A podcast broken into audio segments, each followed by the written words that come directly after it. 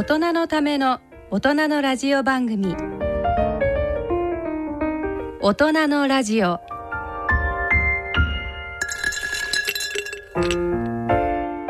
ご機嫌いかがですか？坪田和夫です。こんにちは西澤邦弘です。こんにちは久保田恵里です。この時間はご機嫌をテーマにお送りしています。はい、今日私ここスタジオに来たらこのみかん。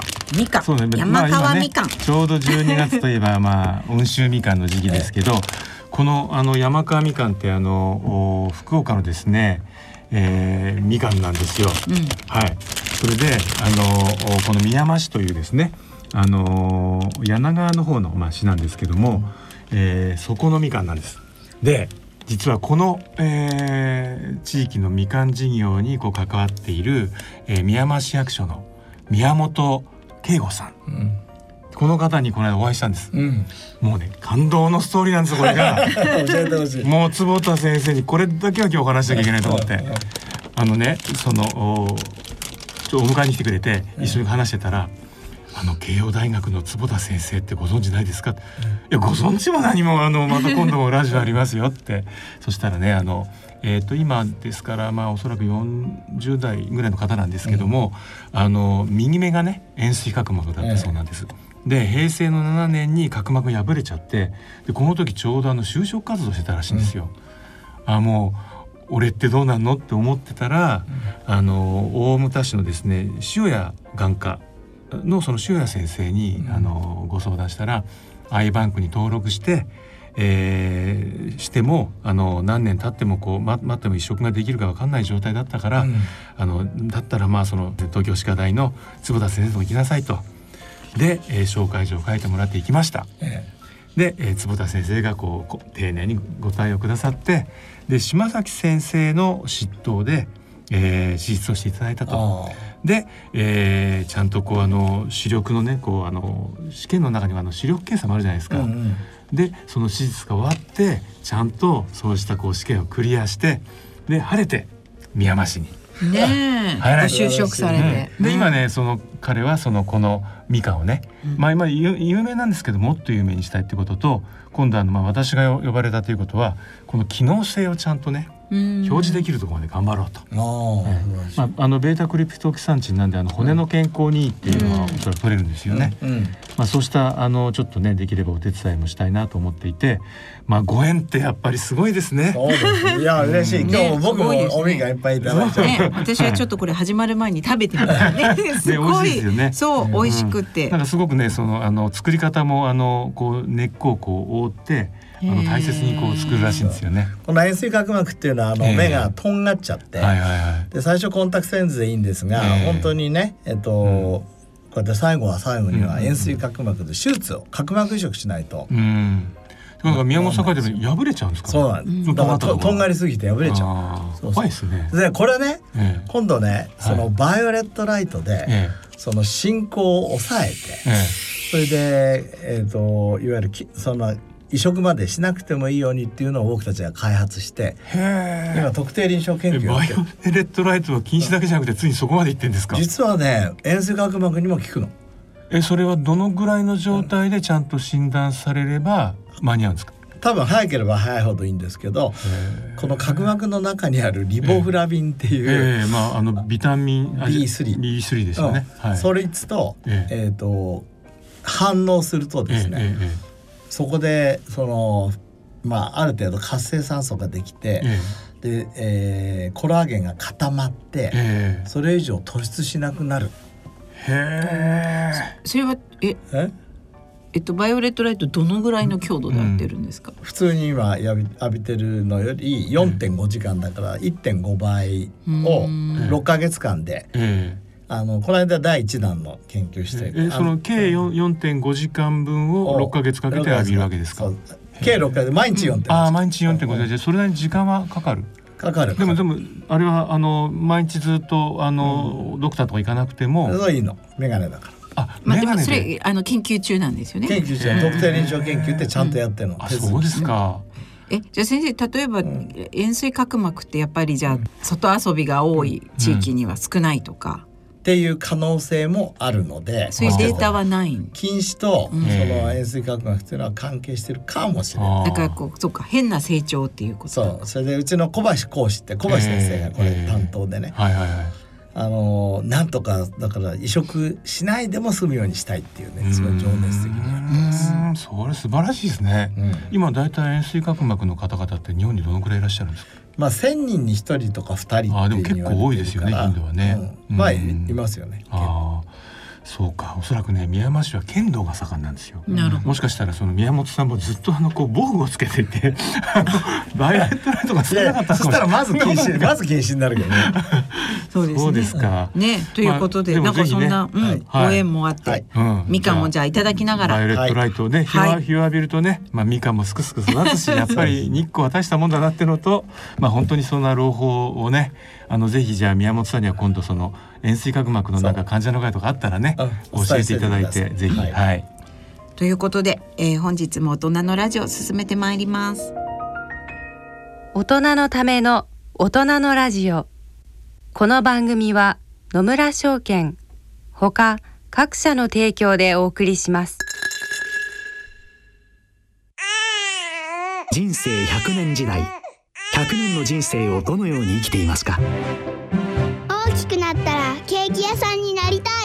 結婚しても今の仕事が好きだから続けたい。自分が作った料理で世界中の人を幸せにしたい。いつまでも元気でいたい。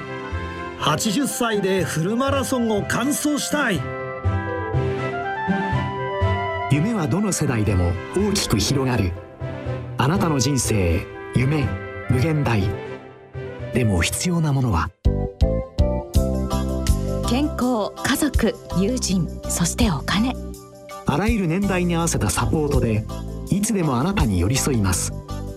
今からずっとこれからもっと。人生100年パートナー野村証券。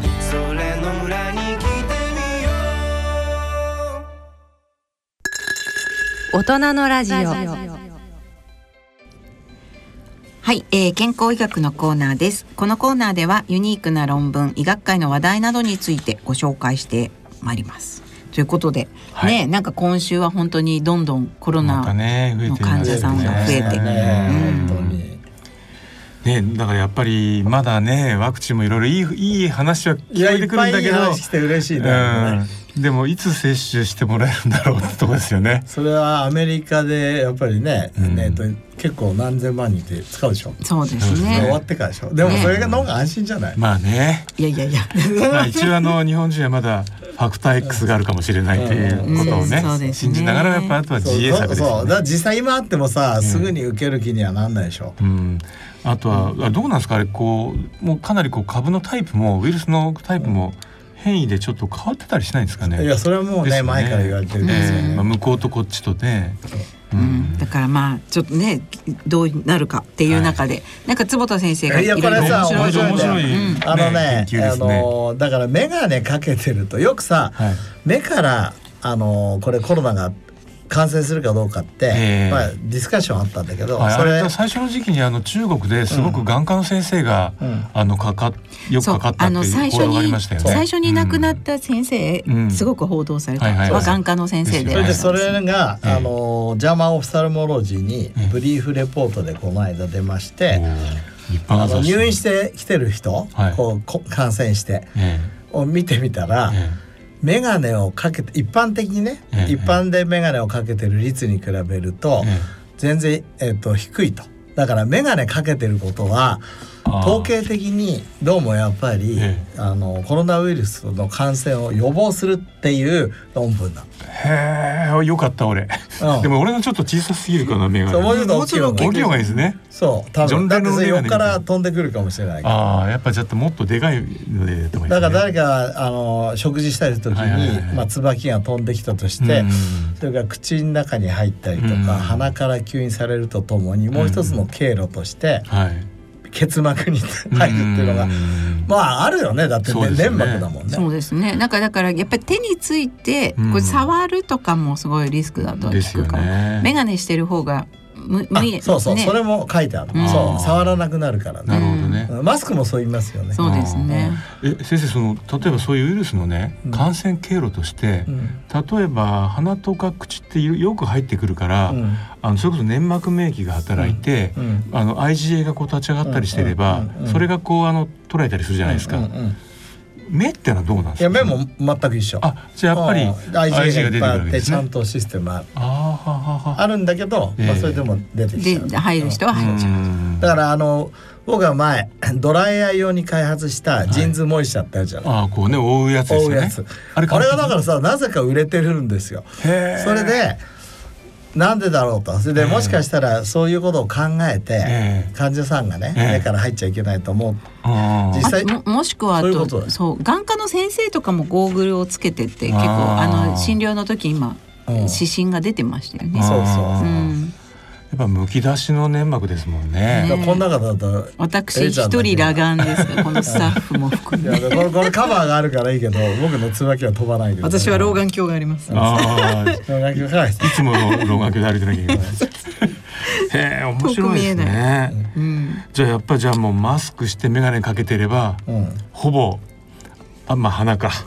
ねでもそうすあると と手をきれいにしてね。きれいにしてね。ねでも完全完全防備ですね。マスクして眼鏡かけて手袋して。これなんだっけなんかあの えあのある番組のその番宣だと思うんですけどその手にねあの蛍光をつけてあバッフェでこうとあの食事をとるはいはいはいはっていうのをやってたんだけど。あの取ってこう食べ終わったらみんなここら真っ赤っか口の周りにうん。あのくっついてますっていう。やっぱちょねどこでそういうふうにこう手から接触するかわかんないですもんね。僕はあのー今から50年前に初めて見たエッジ映画がバーバレラっていうの。あれなんか俺俺もそれ見たことある気見がするな。たそれあの中学校へ入ってさ、え。で学生中学生の友達旧友と5人ぐらいでええ。渋谷に見に行ったの、ええ。なんかエッチなこう宣伝しててさ、母音かなんかで。で行ったらさみんな洋服着ててそれでこうやって手と手を合わせんじゃないの。こうやってなんか手を近づけるだけであもうそれ以上は危険だからいろんな病気になっちゃうといけないかあらセックスしないの。あいやそういう映画そういう映画か。それでじゃあ見てないかなと。びっくりこれそうそう。ああこんな寂しいなと思ったけど、えなんか今コロナ時代我々もそっちに向かってね。本当ですよね。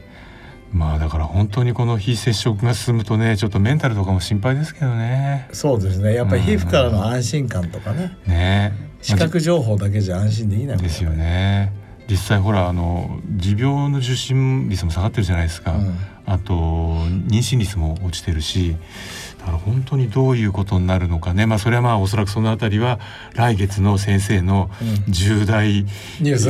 の中にもそのあたりのことが来るのかどうかちょっとね楽しみですけど、はい。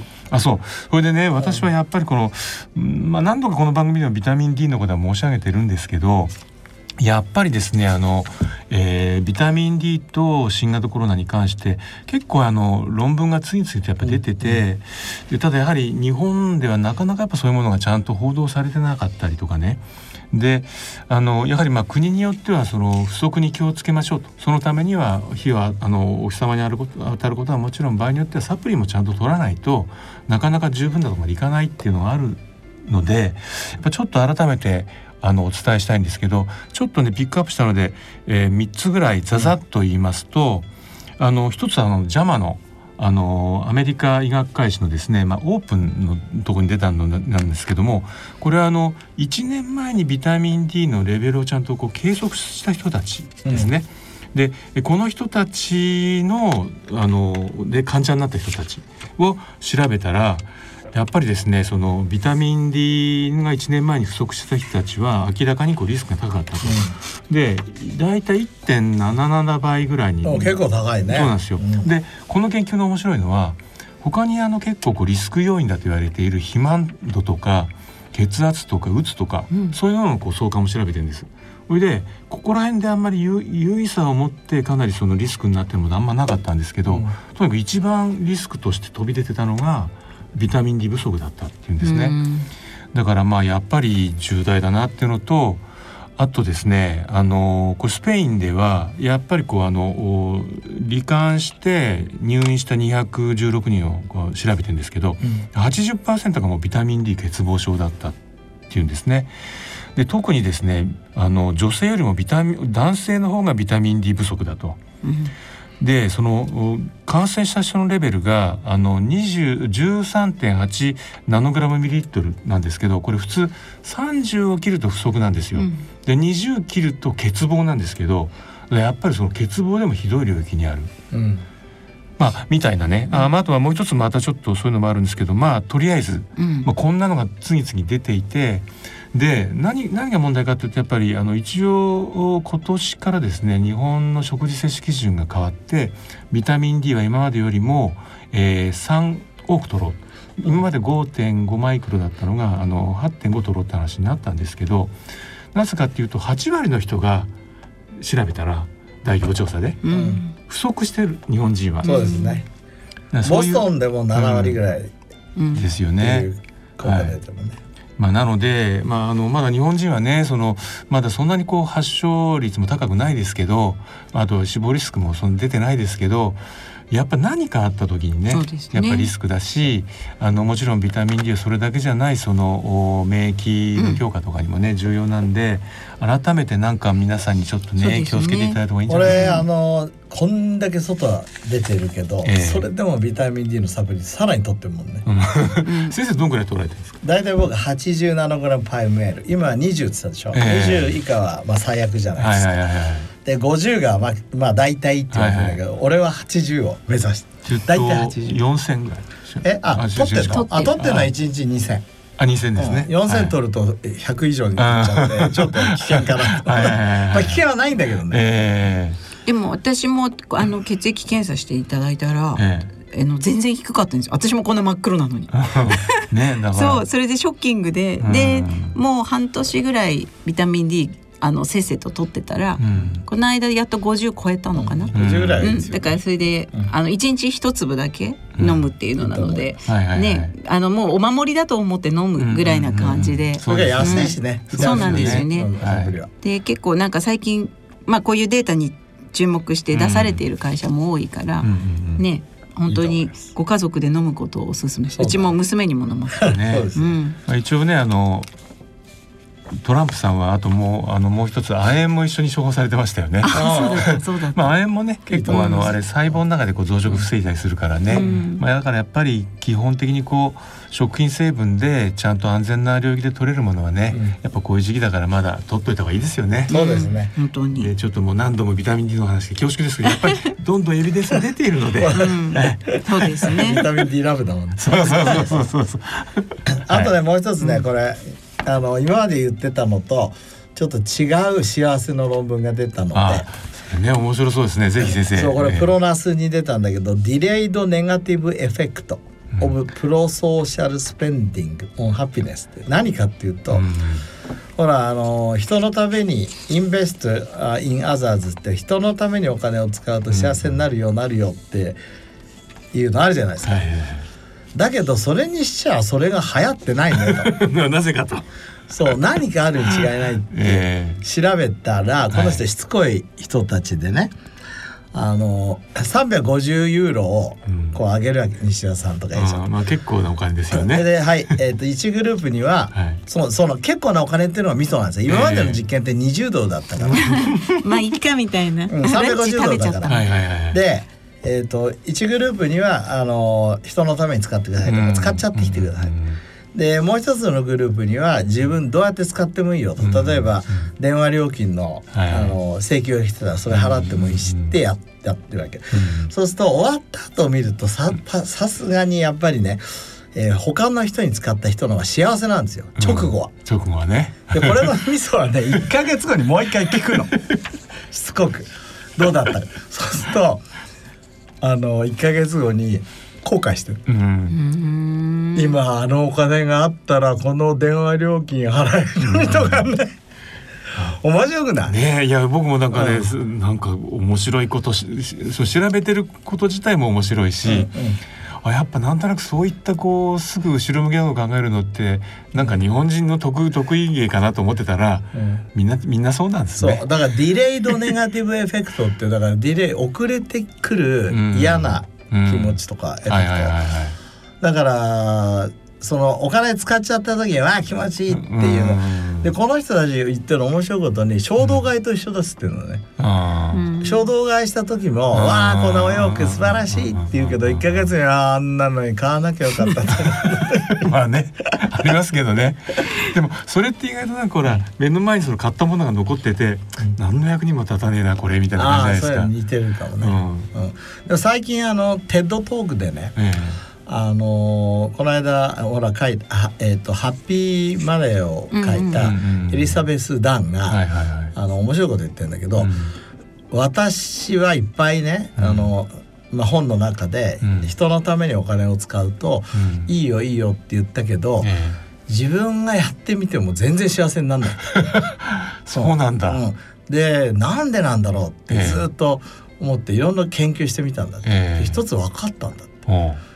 それは、はい、お金を出して人のためになった時に、うん、その結果が見えないと私は嫌なんだすなわち レッドクロスとかに例えば100ドル出すじゃないですか、そうするとその100ドルがどうやって使われたか分かんないってわけ、それ見えないし、それから褒められもしないってわけ、知らないうちやっちゃうから、でやっぱり私はね、そのそれですごい小さなセービングチュードレンから、そういうとこを選んでやったら、あのすごい小さなコミュニティだから、わあこんなにありがとうございますと。それから、えーと、この子が助けられましたと。で見えるんだでもうそれからあのそれがなんていうのきっかけになって、その子を空港にまでお迎えに行っちゃったりとかそのぐらいやっちゃったと。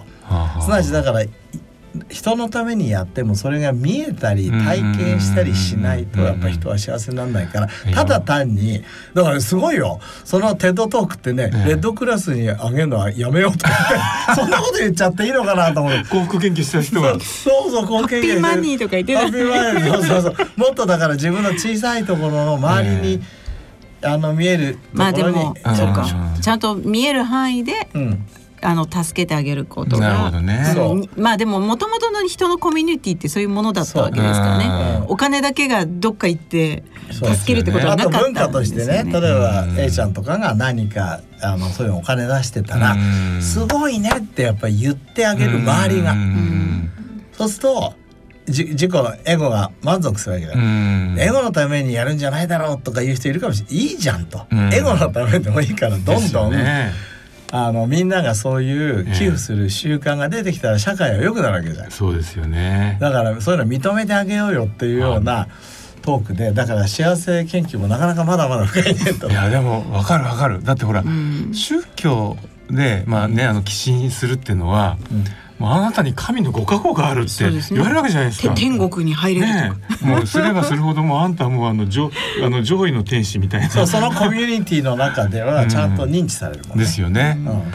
いやそうか。だから最近その NPO ですごく目的がはっきりしたところに対する寄付とか、うん、あとはいわゆるこうファンドですよね、うん、あのこう小さなあのファンドでも、うん、あのやりたいことがちゃんと明確なところにこう投資をしてあげる、そういうのがこうどんどんこう広がってきてるのってやっぱそういうのがあるんでしょうね。そうですね。あと最近そのレディーフォーみたいな、ああいうこうファンあのオンラインのファンドレイジングのサイトで結構物品を売ってるケースがあって、で昔はその寄付をいただいたら。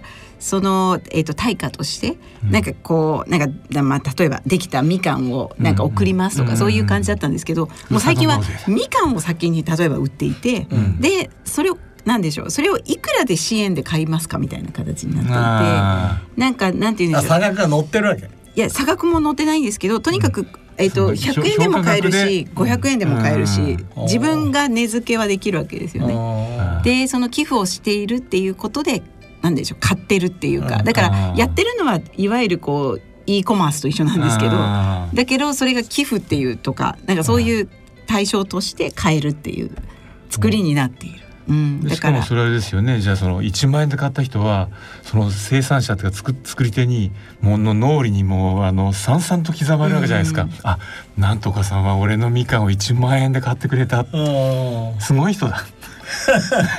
うん、でもね日本の国内だったらまだまだいろいろできることってありますよね。あとね、えーと、うん、幸せになるために避けなきゃいけないことがね、えー、そこまで書いてあるんです、ね、これじゃあじゃあもう一つの論文で「Nature Neuroscience に」あ,、の circadian rhythm gated subcortical pathway for nighttime light induced depression って言って、えー、何かっていうとあのよくブルーライトさ、はいはい、夜浴びるとサーカディアンリズムが崩れて、うん、睡眠が悪くなって、うん、よくないですねっていうのは、うん、まあこのラジオでも何回も言ってるから分かる、ね、目を開けてちゃんとそこから入ってくるわけですよね。それとは違う、違うパスウェイで、夜、こういうブルーライトとか見ると、その脳の皮質に直接働きかけて、うつ病症状をネズミで起こしますっていう。ってことつまり寝ててもあの高校としてたらもう勝手にこう脳が受けちゃうってこと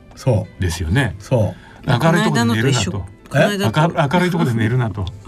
まあ明るいところで寝るぐらいは目つぶってるからいいのかもしれないけどまあそういうこともあるだろうし、ええ、それからやっぱり夜コンピューターやるなってことですよ。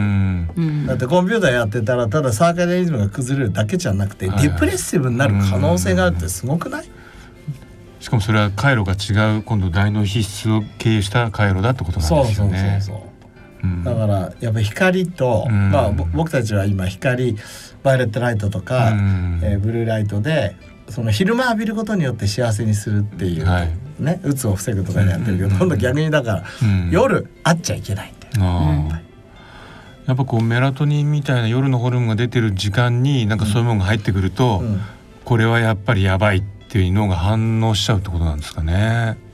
まあだって 20, 20億年前からこの夜は光がなくて昼間光があるっていう生命がずっとやってたわけだからそれをなんか急にしてそれを手がかりにして僕たちってやってんだろうね。ね。それなんかその逆張りのなんか研究も知りたいですね。その朝、うん、その実際にこう浴びたら実際やっぱりこう大脳質が全然違った活性化をして、うんこっちは今度はあのハッピーになるみたいな。いやそれは結構あってだからえっ、ー、とまあ朝っていうわけじゃないけど、えー、屋外で、うん、えー、時間を過ごした方が認知症の率が少ないとか。とまあ、ね、光治療みたいな、うん、光治療うつ病したりするとか。そうそうそう。あのゴルファーはね寿命がねこの長いとかそういうのは結構いっぱいエビデンスいっぱいできてるんですよね。そうかでもじゃあそれもやはり大脳皮質がやはり。関係してる、ね、いやあのそれ疫学研究はどこだっていうのは分かんないけど、えー、今回の「ネイチャー・ニューロサイエンスは」もうまさにその大大脳皮質に直接関わってるっていうことですごい面白かったですね。ぱりこう幸せでいるためには気をつけなきゃいけないことがまだまだたくさんありますね。だからコロナでさ在宅してもしかしたら、えーうん、あの外に行かない逆に夜、うんうん、コンピューターやってて、うん、幸せレベルはもしかしたら下がったかもね。そうですよね、だって実際外で昼間歩いて日光に浴びる時間もすごくね今年は皆さんおそらく少なかったですもんね。いやだからもうねきっとなんかもう来今月、ね、今年も終わってしまうので、このままねコロナが続く世の中の中で、本当に生活リズムと光との関係は気をつけて過ごしたいですね。すね来年はもうちょっと明るい年に。本当ですね。せめてね12月ぐらいなんかハッピーに行きたいですよね。本当ですね。うん、クリスマス。はい。ということで、えー、健康医学のコーナーでした。